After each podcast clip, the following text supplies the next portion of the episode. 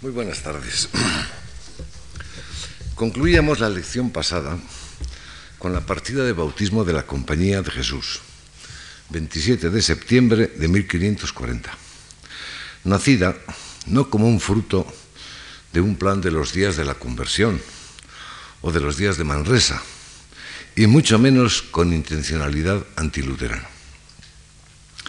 Fue la desembocadura de años de preparación y búsqueda efecto de unas deliberaciones del grupo tenidas en Roma en la primavera de 1539, a raíz de la renuncia al paso a Jerusalén y ante la amenaza de la disgregación impuesta por la actividad encomendada por el Papa.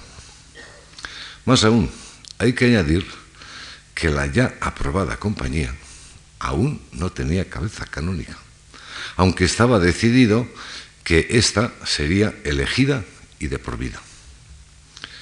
En febrero de 1541, el grupo cambió nuevamente de casa en Roma y se instaló en la que sería definitiva, junto a Santa María de la Estrada, Virgen del Camino, podríamos traducir, abogada muy propicia para quienes nacían para caminar en sus actividades apostólicas como hijos de un empedernido caminante, solo y a pie.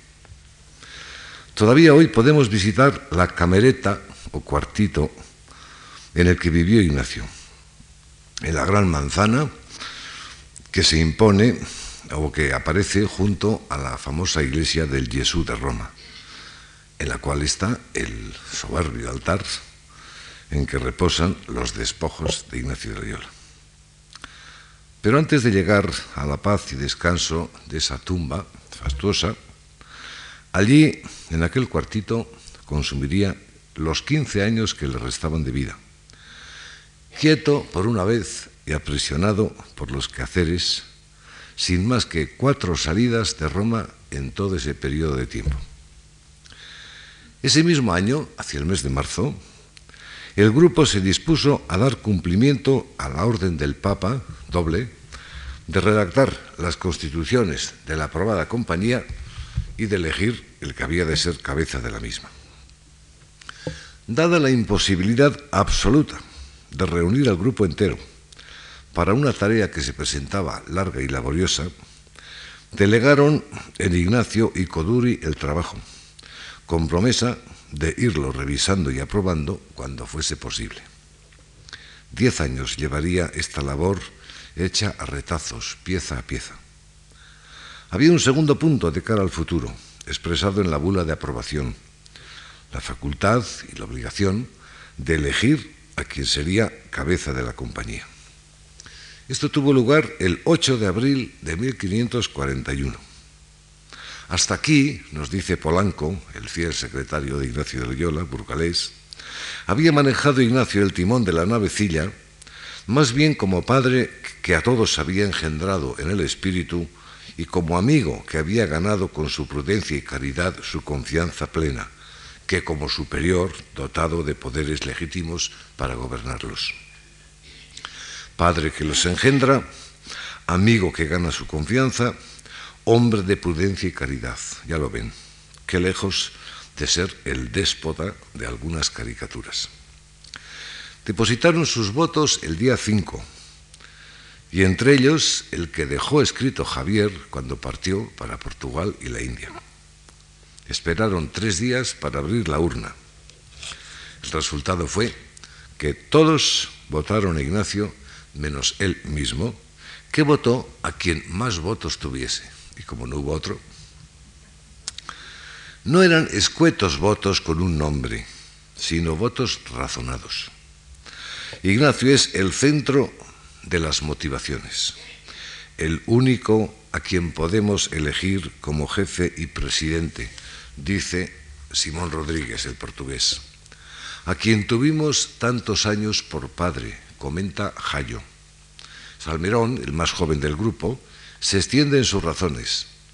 Él nos engendró en Cristo y cuando pequeños nos alimentó con la leche espiritual y ahora que somos crecidos nos da el más sólido alimento de la obediencia.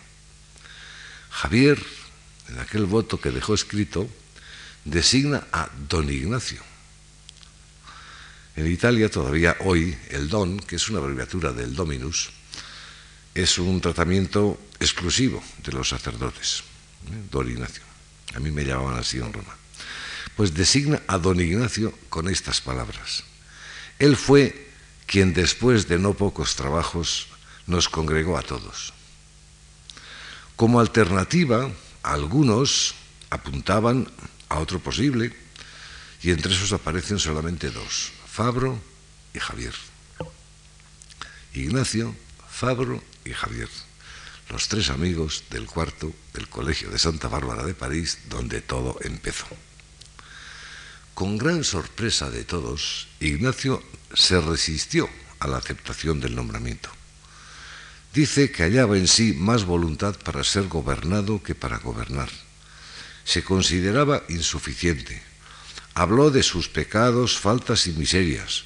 Declaró que jamás aceptaría el cargo si no conociese con claridad en ello la voluntad de Dios. Y pidió nueva deliberación para elegir a quien mejor y a mayor utilidad de todos pudiese tomar el asunto. A los cuatro días se volvió a hacer la votación y el resultado fue el mismo. Íñigo suplicó que le dejasen consultar con su confesor, un franciscano, fray Teodosio de Lodi, a quien confesó todos sus pecados desde el día que supo pecar hasta el presente. Después de tres días de retiro en la bonita iglesia de San Pietro in Montorio, el confesor le impuso la aceptación. El 22 de abril, como remate, el grupo se reunió en San Pablo Extramuros, basílica que fue quemada y que no existe en la actualidad, existe una nueva. Ignacio celebró la misa, hizo su profesión solemne y después recibió la profesión de todos los demás. Con ello, dice una frase, dieron fin a su profesión y vocación comenzada dieron fin los que estaban presentes, porque Fabro tuvo que profesar en Ratisbona, Bobadilla meses más tarde, Javier lo haría en Goa, una vez que llegó a la noticia, en 1543, y Rodríguez en Évora, Portugal, en 1544. Ya ven qué pequeño grupo y qué desparramado. Terminaban con esto las revueltas del camino. Se entraba en el puerto de la estabilidad y de lo definitivo. Al llegar a término, solemos pensar en los azares del camino, y más todavía cuando el término en alguna manera es inesperado. Permítanme leerles las reflexiones que hago en mi biografía de Ignacio, tratando de penetrar en su ánimo en este momento trascendental. Soñó con Jerusalén y despertaba en Roma. Entró en la ciudad sin pensar en fundar una orden y se veía convertido en fundador y prepósito general. Amaba el anonimato, la pobreza radical, la desnuda esperanza en Dios, los caminos, los hospitales, y se va a ver solicitado por reyes, duques, embajadores, obispos, protegido y agraciado por el Papa y cardenales, condenado a una vida inmóvil y sedentaria, prisionero de su propia obra. Anhelaba vivir y morir en un rincón oscuro de la soñada tierra palestinense, y se encontraba en el centro de la cristiandad, sintiendo los latidos fatigados de toda la iglesia e impotente para responder a tanta necesidad como apreciaba. Casi sin él saberlo, Dios lo había llevado hasta ese trance. Todo había cambiado. Solo quedaba firme y absoluta su aspiración radical, la primitiva y la de siempre, a la mayor gloria de Dios, ayudar las ánimas, servir. Servir y servicio son dos palabras preferidas, porque Ignacio es ante todo hombre de acción. Su compañía ha nacido para trabajar donde la envíen. Precisamente por eso suprimió en la compañía el rezo coral y las clásicas penitencias cuaresmales de otras órdenes. Su trabajo, un trabajo aceptado en la disponibilidad y abnegación de sí totales, es su oración y su penitencia. La compañía mínima y dispersa no puede reunirse trienalmente para elegir superior general. Y esta es, y no otra, la razón por la que se justifica en las constituciones el carácter vitalicio del Padre General. La recién nacida compañía es el último eslabón de una larga cadena cuyos anillos se han ido uniendo en la fragua del pasado, pero al mismo tiempo es el primer eslabón de la cadena que irá fraguándose en el futuro, en ese no largo futuro de vida que le resta a Ignacio de Loyola. Y es y resulta muy sugestivo espiarle para ver cómo va dando forma a su proyecto. Muchas voces, hasta la de los escritores más adversos, han reconocido las singulares dotes de organizador de Ignacio de Loyola. Una de ellas, la del jesuita padre Mauricio Iriarte, reconoce que el genio ignaciano lleva siempre una neta marca estructural, orgánica y organizadora, y eso con una gran sencillez que es su mayor elegancia. Por eso califica de estilo escurialense el de los ejercicios y el de las constituciones. Prevalece en todo el sentido de orden. Orden en la vida, en la vida individual, orden en la vida interior, orden en la vida social, orden en las circunstancias muy peculiares de esta pequeña familia que muy pronto se va a hacer numerosa. Sin llegar a la eclosión que produjo la figura de San Francisco de Asís, no fue corto el crecimiento inicial de la compañía. Apenas eran una docena cuando fue aprobada. Pues bien, eran cerca de mil cuando murió San Ignacio en 1556, solo tres lustros más tarde. Tal crecimiento cuantitativo implicaba forzosamente cambios cualitativos. Y dada la dispersión de los efectivos, exigía ulteriores esfuerzos de cohesión y gobierno.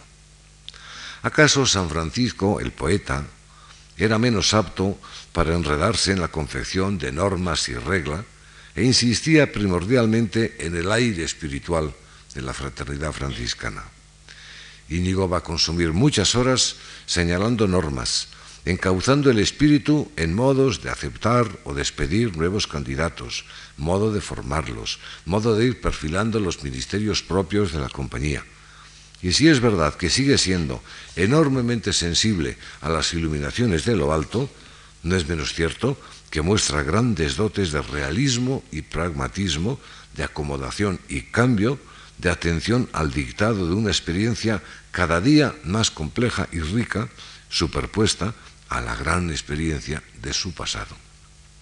Veamos algunos aspectos. La mínima compañía naciente era internacional por su propio modo de derivar del grupo de amigos parisienses. No es normal que un cortísimo puñado de hombres pertenezca a distintas naciones y lenguas, un portugués, dos castellanos, un navarro, un saboyano, un picardo y un vasco. En los años previos a la aprobación, en los meses que pasaron al norte de Italia, Ignacio buscó la mezcla, las raíces no deben prevalecer sobre los ideales comunes, la sangre sobre las exigencias del espíritu. La proyección inmediata del grupo va a ser también igualmente internacional.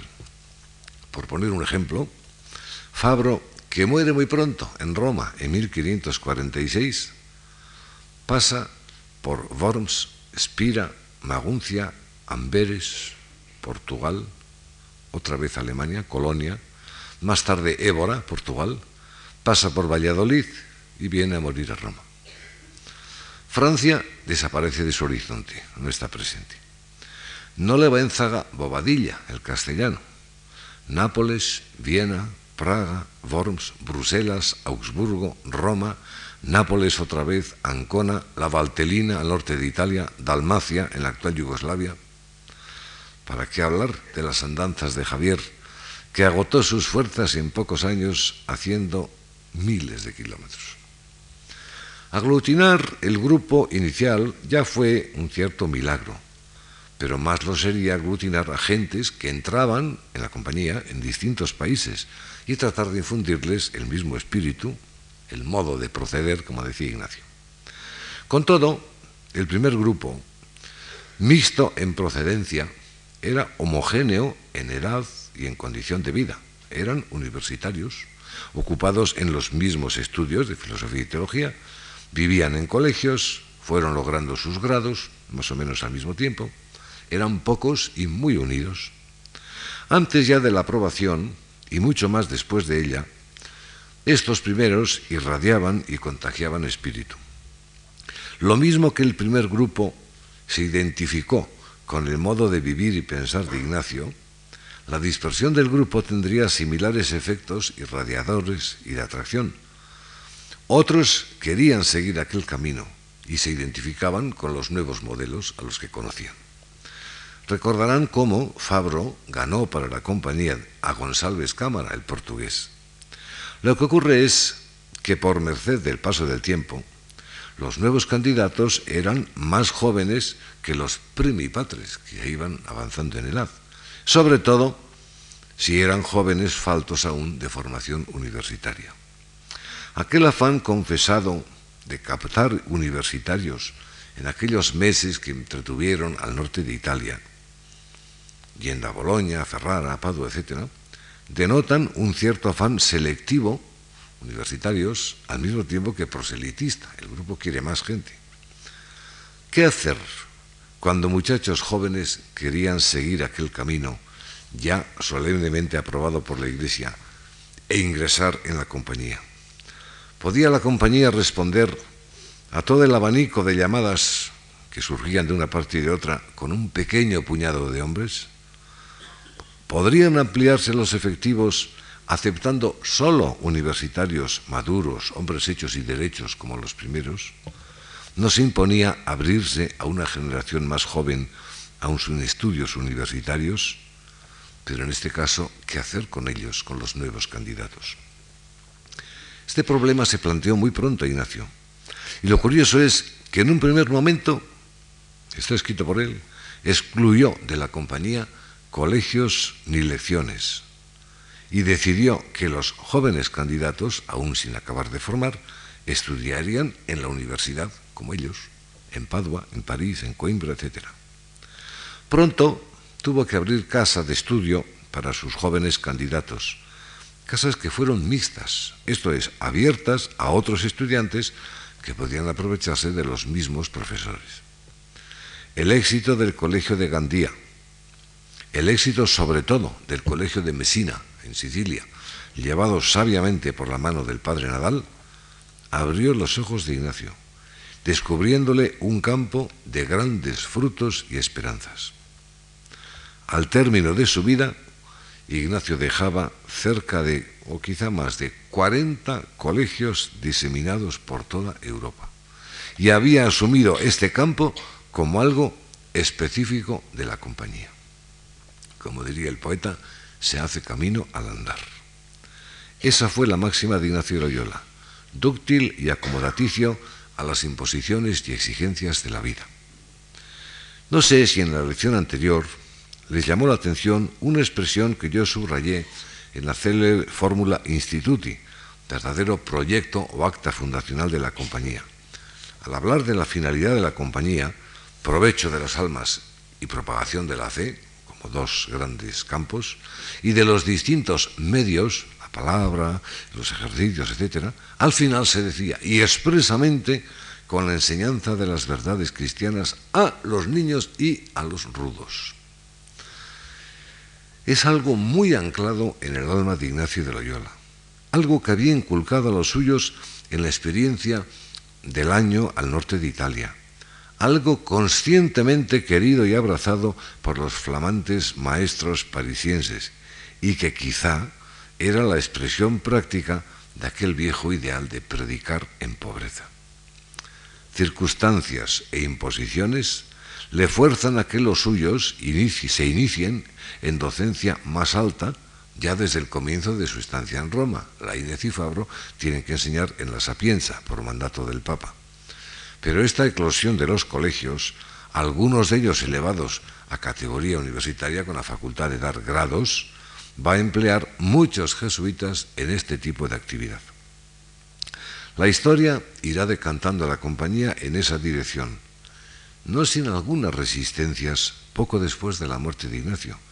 Algunos no consideraban la actividad de los colegios ministerio propiamente apostólico o sacerdotal, y hasta lo estiman ajeno a los fines de la compañía. no fue difícil demostrar lo contrario. Esto es, que fue una actividad asumida conscientemente y en persona por el propio Ignacio. Con todo, él querrá que en las definitivas constituciones figure la norma de que todos pasen por la experiencia de enseñar a niños y rudos por muy doctores que sean. Es un vestigio de las viejas aspiraciones sacrificadas a empleos más altos y más fecundos. Y hablando de vestigios de esas viejas maneras del grupo y de Ignacio, no podemos olvidar que entre las experiencias de prueba a que todos los candidatos debían someterse durante el periodo de formación, subsisten la llamada peregrinación y el servicio de hospitales. Ignacio, el avezado mendicante, acogido a hospitales y sirviente de ellos, como también el grupo lo fue en los días de Venecia, había aprendido mucho de la vida. Ambas experiencias, peregrinación, mendicante y servicio de hospitales, acercan a la vida real más que ninguna otra cosa, y hasta en sus aspectos más incómodos y horribles. Obligan a tratar a los hombres reales y hasta a los más desamparados. Endurecen el cuerpo y el espíritu con penalidades y sufrimientos físicos y morales. Forjan hombres no acunados por engañosas ilusiones de fervor espiritual, sino demostración con demostración generosa práctica. El servicio de los hospitales reportaba un fruto de gran valor, que lo dice Ignacio, porque vejando se humille y asimismo venciendo, la vergüenza del mundo se aparte y se pierda. Un efecto. La peregrinación, a pie y sin dineros, como él la había practicado durante tanto tiempo, también tenía una alta finalidad, expresada por él con estas palabras, porque toda su esperanza ponga en su Creador y Señor, y se avece en alguna cosa a mal dormir y comer, porque quien no sabe estar o andar un día sin comer y mal dormir, no parece que nuestra compañía podría perseverar. Tan recia es la fibra que exige en sus seguidores. No basta que sean doctores o maestros. Sin embargo, hay un rasgo de su vieja experiencia personal que es desechado. En realidad, durante bastante tiempo, Ignacio había sido un estudiante atípico, digámoslo francamente, un mal estudiante, distraído del estudio, aunque por hondas preocupaciones espirituales y apostólicas, y luego ya más tarde centrado en el estudio en París, al final. En este punto no quiere que le imiten los nuevos jóvenes jesuitas, estudiantes. Quiere que sean buenos letrados, finalidad, que nada les distraiga en el tiempo de estudio, ni devociones ni apostolados. En la parte cuarta de las Constituciones, capítulo 4, dice que el estudio no debe entibiarles en la virtud y vida religiosa, pero dice que también se han de moderar las devociones y mortificaciones, pues el atender a las letras, el esfuerzo formativo, con pura intención del divino servicio, pide en cierto modo el hombre entero. Qué bonita expresión. Prioridad de formación, pide el hombre entero y no desparramado o disgregado en varias cosas. Y será no menos antes gratos a Dios nuestro Señor por el tiempo del estudio cada cosa a su tiempo.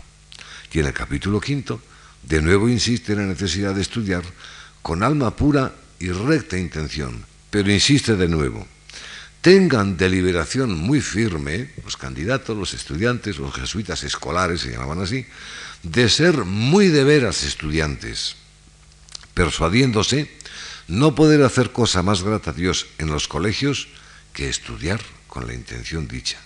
Y que cuando nunca llegasen a ejercitar lo estudiado, en, el futuro de su vida, el trabajo mismo de estudiar, tomado por caridad y obediencia, como debe tomarse, será obra muy meritoria ante la Divina Majestad. Ignacio aprendió de su propia experiencia y rectifica sabiamente. No quiere que en esto imiten al menos sus pasos iniciales. Pero estudiar es solo un medio, no un fin y un medio no para medrar u obtener prebendas, como era lo normal, sino para enseñar, predicar, aprovechar a los demás. Por eso, en el capítulo octavo que trata de esto, nos recuerda, mirando lo que pretende con los estudios la compañía, al fin de ellos es bien comenzar a hacerse a las armas espirituales que se han de ejercitar en ayudar a los prójimos. Tales armas, simple metáfora, son predicar, enseñar, administrar sacramentos, dar los ejercicios y una vez más el modo de enseñar la doctrina cristiana y acomodarse a la capacidad de los niños o personas simples. Es una especialidad fija.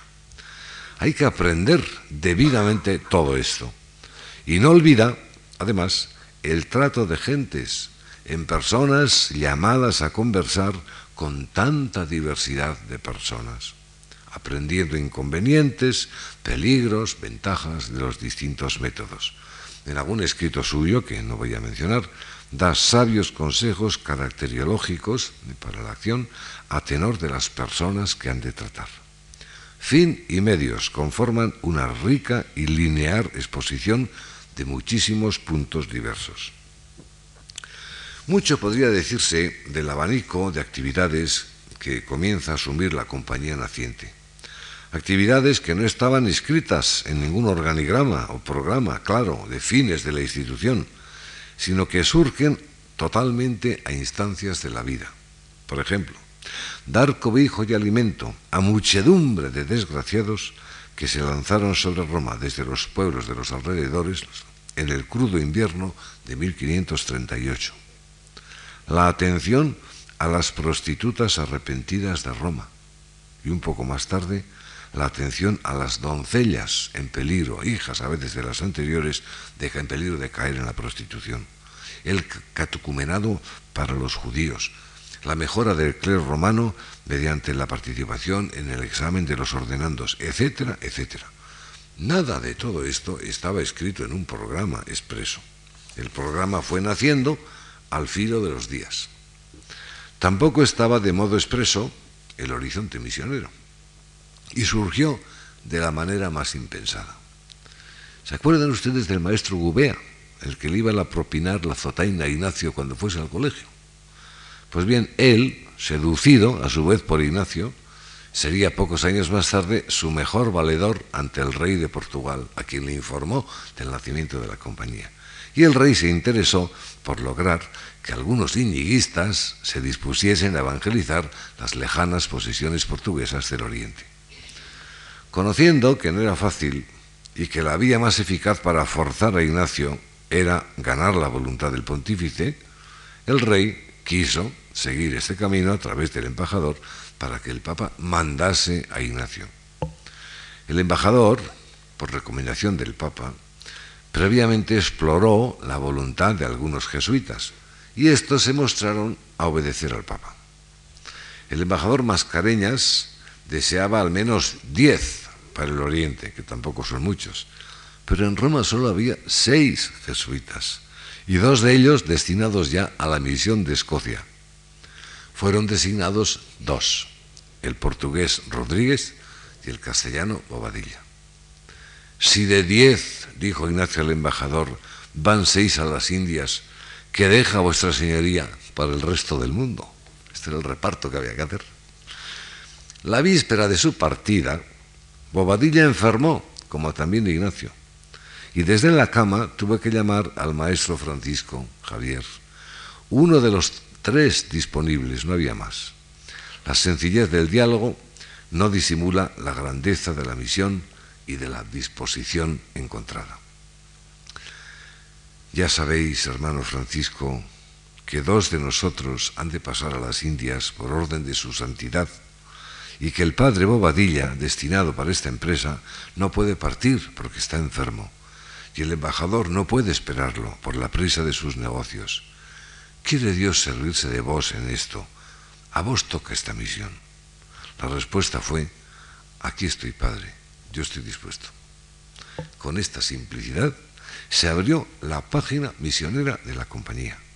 Una página seguida luego por la misión a Etiopía, al Brasil, poco más tarde a Florida, más tarde a México y Perú, etcétera. Cuando partió Javier el 16 de marzo de 1540, piénsenlo, faltaban todavía seis meses para la aprobación de la compañía. La compañía, antes de nacer, ya era misionero. Internacional en sus pequeños efectivos, internacional en su expansión. El mundo era pequeño para esa generosidad, pero la demanda se fue haciendo mucho mayor que las posibilidades, aunque éstas irían creciendo a medida que entraban nuevas gentes en la compañía. Como decía antes, es un fenómeno de simple contagio, como fue el de los primeros compañeros. La novedad de la institución, el ancho horizonte que se le abría, y yo pienso, acaso en más grado, la generosidad que exigía, hasta el heroísmo, fueron los factores de una rápida multiplicación de la compañía. Ignacio no busca genios, ni siquiera maestros o maestros parisienses, sino hombres, hombres de intención recta y limpia, adaptables al instituto concreto de la compañía, con capacidad de generosa respuesta y con despego de todo y disponibilidad total. Él se ocupaba de formar a los que entraban o pasaban junto a él en Roma. Esta tarea concreta, con sus particularidades, nos revela la mente del fundador tanto como las constituciones. Algunos de los formados por él recordarán después de su muerte, y a veces 50 años más tarde, detalles preciosos de su trato. Nadal, compañero de estudios de París y receloso del grupo iñiguista. Voy a decir alguna palabra adicional sobre Nadal. Nadal era un mallorquín.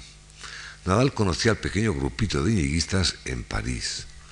Y bueno, por una parte pues sentía un, un cierto atractivo y por otra parte sentía un cierto repelús, como diríamos hoy, porque era una cosa un poco misteriosa, un poco extraña. Y en alguna ocasión, pues se apartó, vamos, visiblemente de ellos, enseñándoles un pequeño libro del Nuevo Testamento y diciéndoles, yo me conformo con esto, no quiero más, no quiero más. Nadal terminó sus estudios en París, volvió a su tierra, dicho un doctor, allí le hicieron canónigo, hasta que un día cayó en sus manos una carta volandera de aquellas preciosas e inflamadas que escribía Javier contando sus andanzas por la India.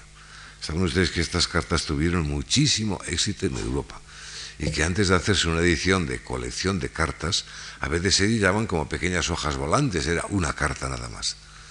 Esto le conmovió profundamente a Nadal y entonces descubrió que aquel pequeño grupo de París continuó su camino y daba un hombre pues, de semejante talla como Javier que estaba evangelizando la India.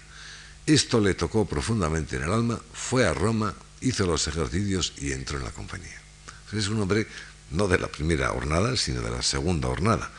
Y sería un hombre que tuvo extraordinaria veneración por Ignacio Loyola, hasta el punto de que cuando murió, él fue el encargado de, como diríamos, eh, anunciar por Europa, estuvo en Alemania, estuvo en España, etcétera, eh, salvar el espíritu propio de Ignacio que lo había asimilado después de años de, contacto con él y de cercanía a él. Las pláticas de Nadal, por eso suelen ser muy clásicas en la compañía, quizá un poquito retóricas y tal, pero son pláticas muy jugosas de quien trata de salvar lo esencial, digamos, del espíritu ignaciano en la compañía después que ha desaparecido el fundador. Bien, pues cuando Nadal entra en la compañía, como decía, doctor y canónigo mallorquín, Ignacio lo puso a trabajar en una huerta, a sudar, a un hombre que era experto en lengua hebrea, y sin embargo le dispensó de la peregrinación y de los hospitales en su periodo de, prueba, de formación, por razones de salud. Y más tarde le dispensó de ayunos y hasta le proporcionaba alimentación especial. El pobre Nadal recusaba este trato, que era muy especial, porque podía causar escándalo a los demás, es lo que le dijo algún día Ignacio. Ignacio le dijo, dígame quién se escandaliza y yo le echaré de la compañía. Ese es el hombre tenido por dictador e inflexible, un hombre que se acomoda a las circunstancias concretas de Nadal. En cambio, otro, formado por Ignacio, Palmio, que era un jovencito universitario, un poquito remilgado, le hizo pasar la peregrinación le hizo pedir limosna por las calles de Roma con infinita vergüenza porque se encontraba con antiguos compañeros. lo puso al servicio de la cocina y un día le mandó limpiar un sótano. Y cuando vio que salía de él lleno de polvo y telarañas, el remilgadito le dijo, así me gustas más. Había vencido la prueba. Manare, otro novicio de Ignacio, ingresó en 1551.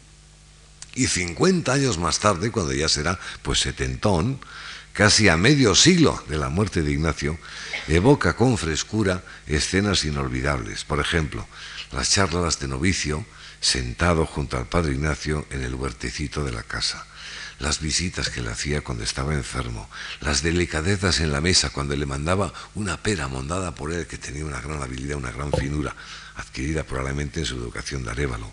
Las palabras suyas, dice, siempre sólidas y eficaces. Su gusto su gusto, gusto de Ignacio, por secundar la propensión de cada uno, las habilidades de cada uno, aunque requiriendo de entrada una total disponibilidad. Esto es una cosa. Y otra es que luego busque el rendimiento máximo de cada persona. El amor a la limpieza, al orden, al silencio en casa, que no hubiese voces ni resaltadas. Su inmensa confianza en Dios, su gran confianza en los hombres. Estos son los rasgos que 50 años después de la muerte de Ignacio recuerda aquel novicio de los años 51. Cuando Ignacio puso a Manare al frente del Colegio Romano, una de las fundaciones más importantes, puesto que es el procedente de la actual Universidad Gregoriana, hace poco he tenido la fortuna de participar en el gran homenaje académico que ha rendido la Universidad Gregoriana a su fundador, Ignacio Loyola. Bien, pues el, rector fue Manare, y cuando le puso como rector de aquella institución ya de más envergadura, le dijo estas palabras tan bonitas, haz lo que has visto y el Espíritu Santo te alumbrará y también le dio un consejo singular acerca de la distribución de oficios, y es una comunidad muy vasta de profesores, donde tiene que haber muchas cosas. El consejo es el siguiente, que es maravilloso psicológicamente. Haz los vestidos a tenor del paño. El paño de cada uno, claro. Haz los vestidos a tenor del paño. Podría hacerse una especie de fioretti o florecillas ignacianas, reuniendo episodios y frases recogidos amorosamente durante años por González Cámara y sobre todo Rivadeneira. Voy a decir algo más sobre Rivadeneira. Rivadeneira era un muchachito toledano, muy espabilado, que cuando pasó un cardenal italiano por aquí, por Madrid, por Toledo, pues su madre, que acaso tendría bastantes hijos, quiso quitarse una boca del medio y sencillamente le endosó al cardenal para su séquito aquel niño que podía ser un pajecillo más. Y entonces el niño pues inicia su aventura y tiene que ir con el cardenal a Italia. Era muy inteligente, escribirá maravillosamente en castellano, cuando escriba la vida de Ignacio, pero por lo visto era un hombre pues muy vivaracho y se sentía muy español y estando en ambiente extraño como era Italia, con pugnas y cosas, se le iba la mano con los otros pajes. En cierta ocasión, cuando estaba el cardenal en audiencia pontificia y los pajecillos esperando fuera, la, la mano se le debió de ir todavía con un poco más de fuerza. Y entonces le entró tal pavor de lo que iba a pasar que se escapó y no supo dónde acudir y acudió al padre Ignacio. ¿Por qué razón?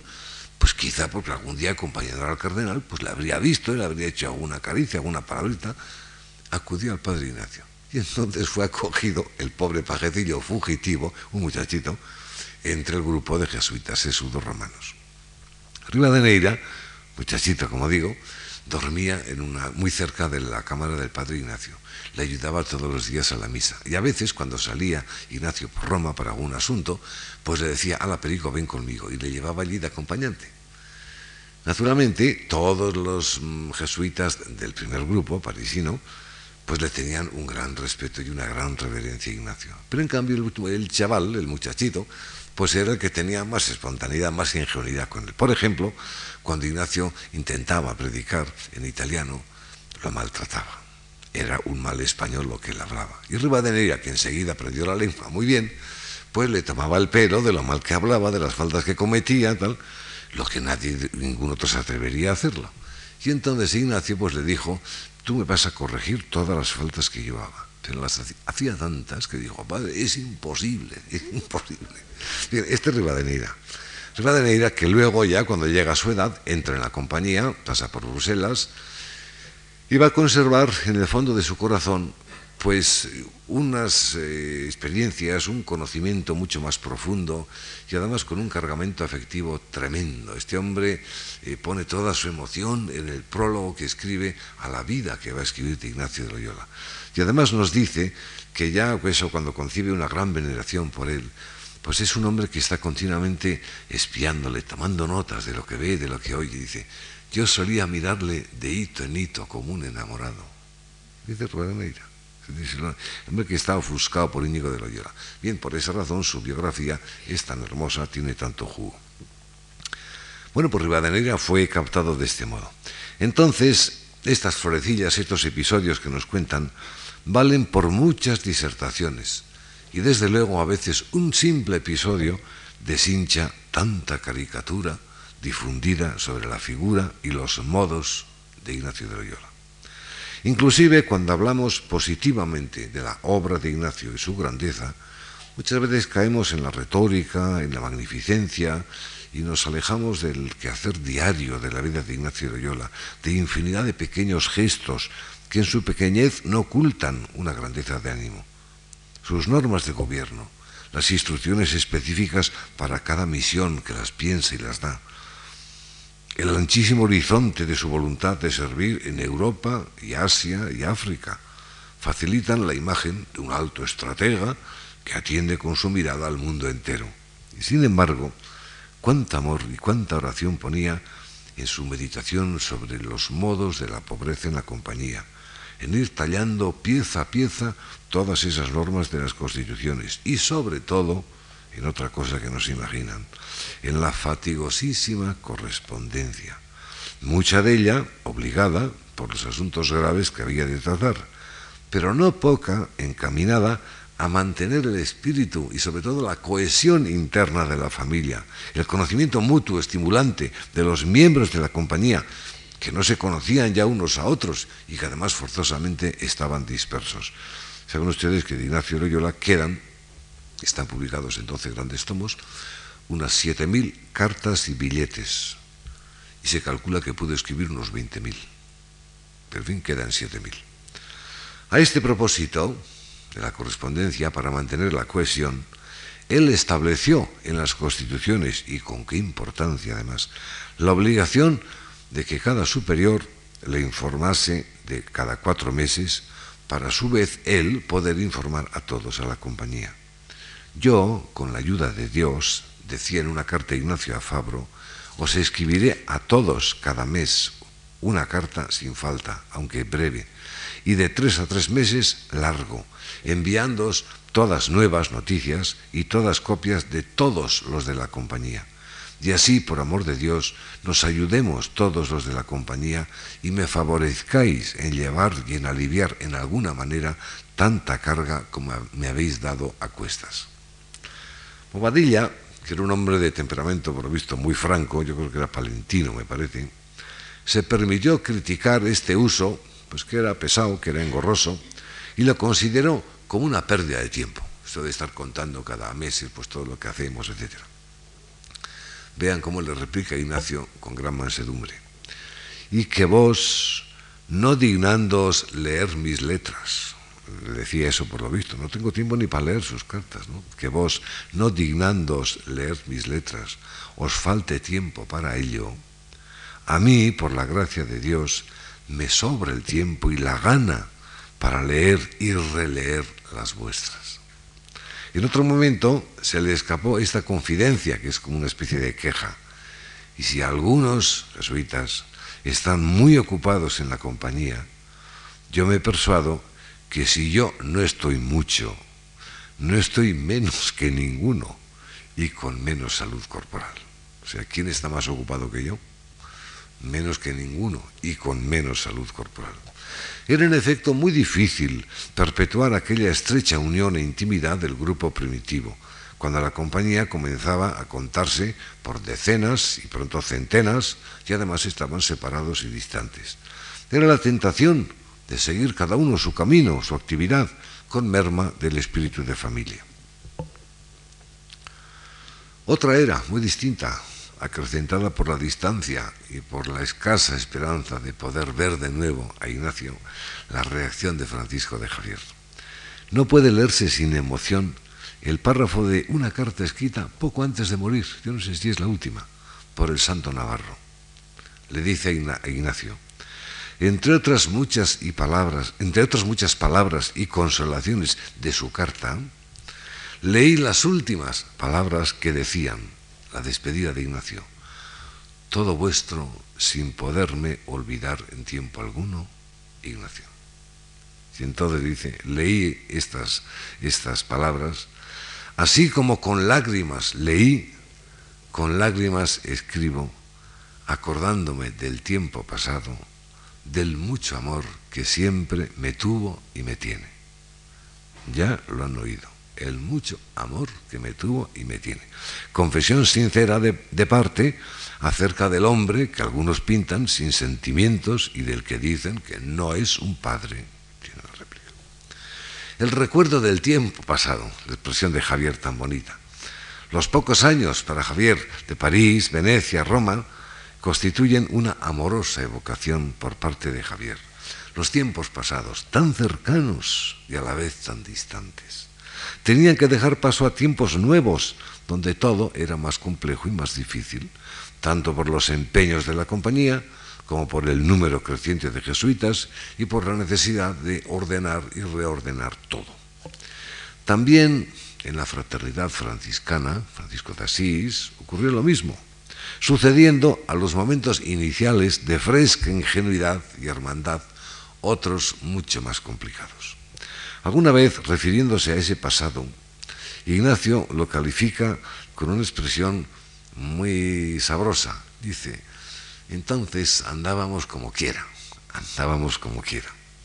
La fraternidad vagabunda y transparente hubo de ceder ante las necesidades de la organización, la estabilidad, los compromisos adquiridos, las misiones difíciles, etc. Esa tarea de encapsular la vida y el carisma en normas y organización fue la que llevó a cabo Ignacio en la lenta redacción de las constituciones.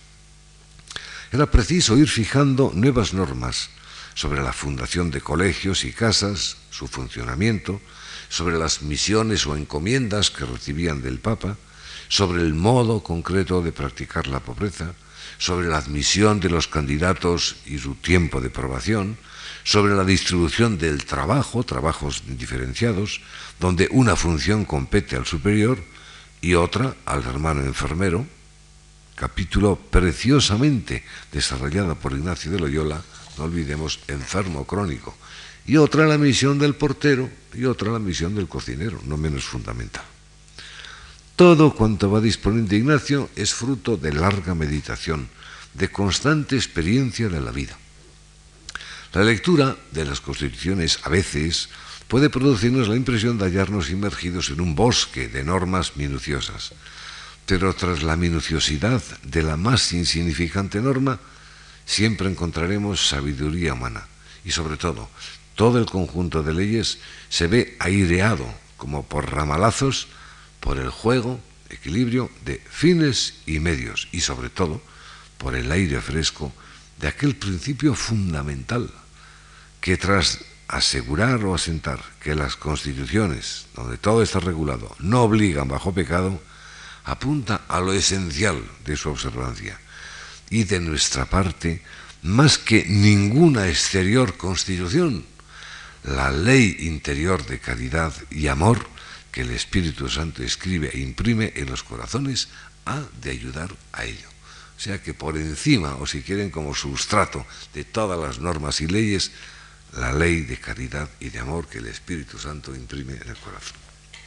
En el capítulo que en las constituciones dedica al propósito general de la compañía, y no olviden el término, porque muchas veces también se ha solido, pues no sé, hacer, eh, hacer eh, interpretar es el carácter militar de la compañía porque tiene un general al frente, ¿no? Bueno, pues general no es sustantivo, es adjetivo de prepósitos, el que está al frente, general de toda la compañía.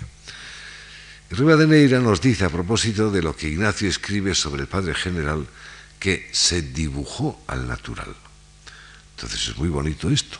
que una persona que absorbió tanto de Ignacio de Loyola, lo observó tanto, al leer la descripción que hace de cómo tiene que ser el general, nos diga, se retrató, aquí está retratado. Esto hace que podamos leer todavía con mayor aliciente las frases que Ignacio dedica al general, propósito general. La primera cualidad que exige el propósito general es la de que sea muy unido con Dios nuestro Señor y familiar en la oración y todas sus operaciones, que sea un hombre profundamente espiritual. No estará más recordar a este respecto que los fragmentos del diario espiritual de Ignacio, que son del año 1544, diez años, doce antes de morir, nos desvelan un hombre introducido en alto grado de mística.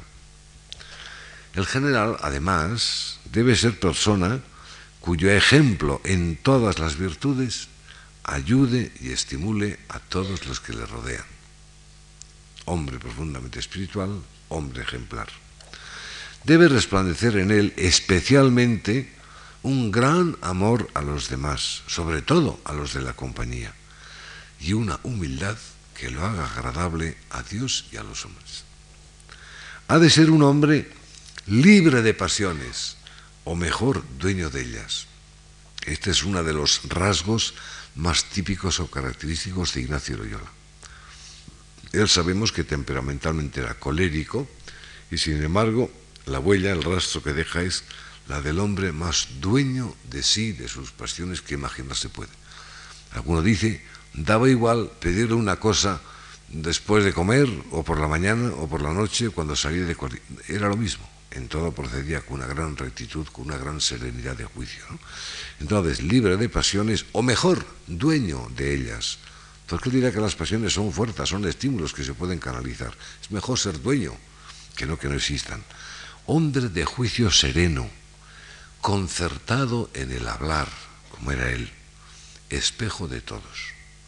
Ha de saber mezclar rectitud y severidad, inflexible en lo que interesa al honor de Dios y compasivo con sus hijos, que reprendidos y castigados cuando sea menester, reconozcan que procede rectamente y no por un acceso de ira, etc.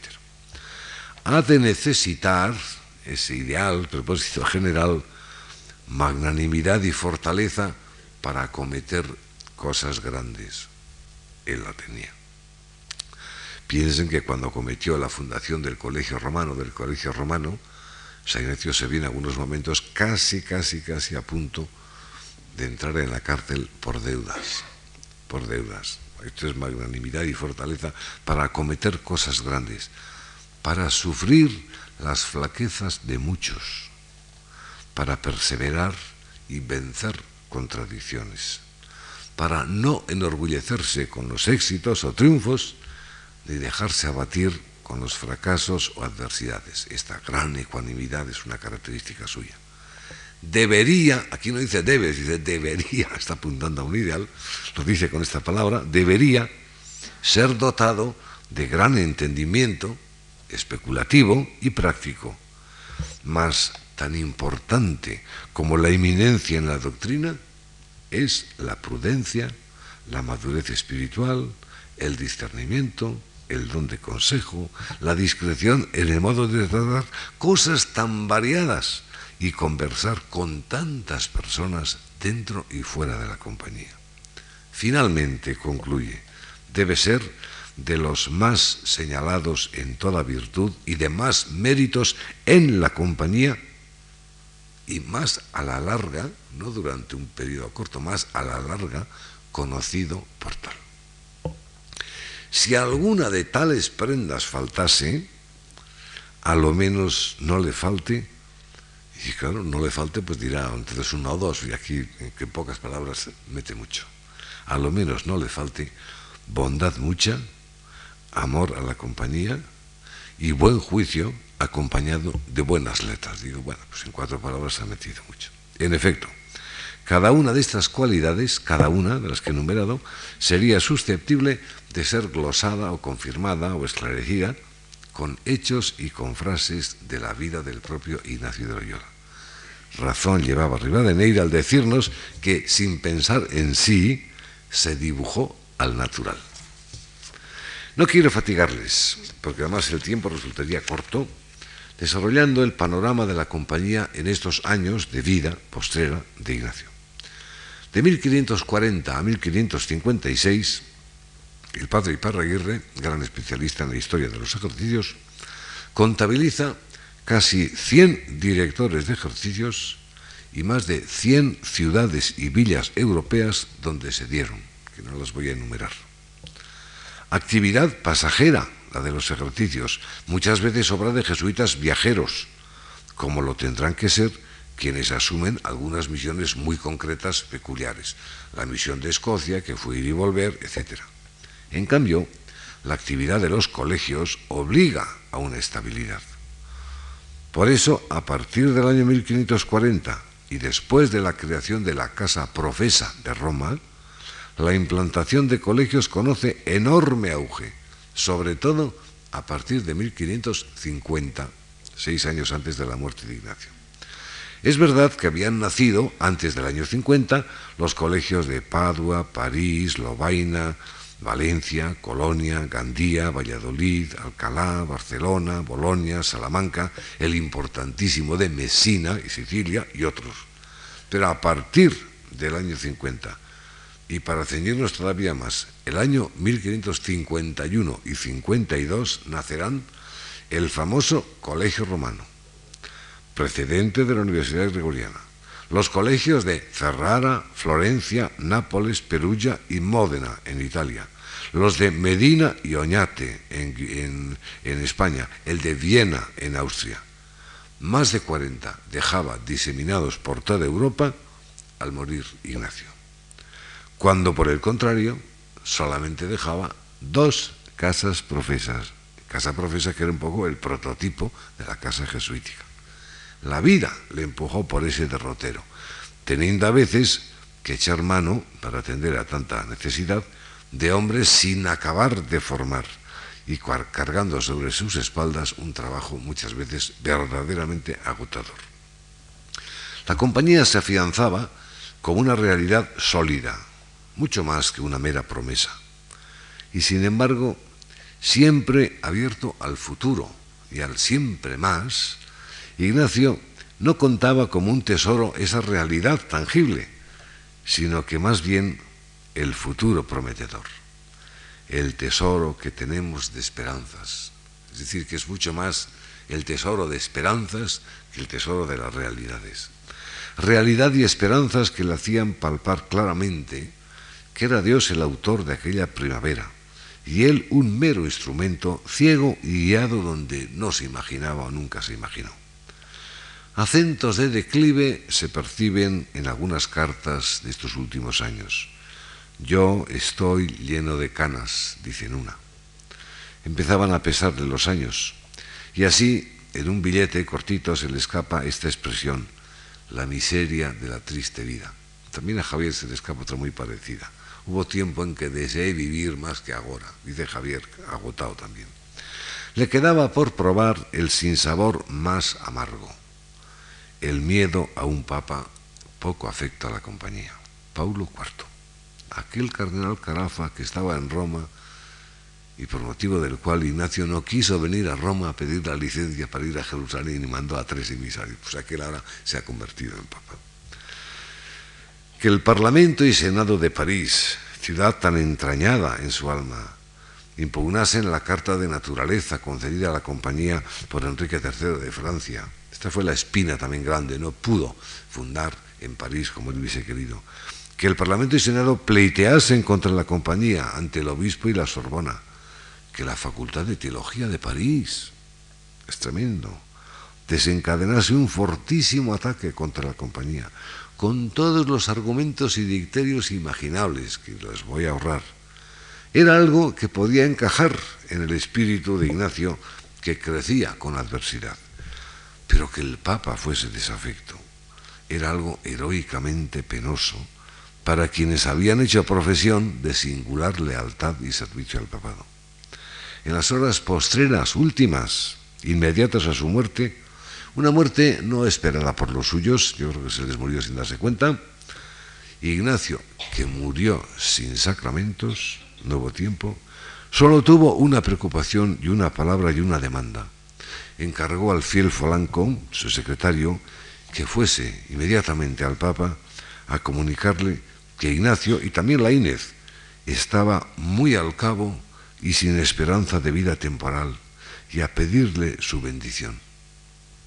Era un gran acto de fe y fidelidad una manera de reafirmar su comunión con la Iglesia, la existente, que es la única, vera esposa de Jesucristo. Moría agotado de tanto caminar, físicamente. Muestra de ello eran las asperezas de los pies que se descubrieron después de su muerte. Y agotado de tanto caminar espiritualmente, piensen ustedes, desde el día en que en Loyola se paró a pensar, razonó consigo mismo, decidió mudar de vida y fue visitado del cielo. Qué corto y qué largo camino el de aquellos 34 años posteriores. Dejaba una estela de espíritu, fuerzas vivas al servicio de la regeneración de la Iglesia, a las que justo es notarlo, jamás criticó, mas con su impulso regeneró notablemente. Abrió un camino, vía Cuedan, lo llama él, un camino que sigue abierto en nuestros días y por eso el nombre de Ignacio resuena hoy como un aldabonazo, compendiado en la pregunta que él tantas veces se hiciera cuando oteaba el horizonte de la propia vida. Quid agendum? ¿Qué es preciso hacer? ¿Qué es preciso hacer? Algo o mucho, pero que sea distinto de la crítica negativa o del estéril lamento. Muchas gracias.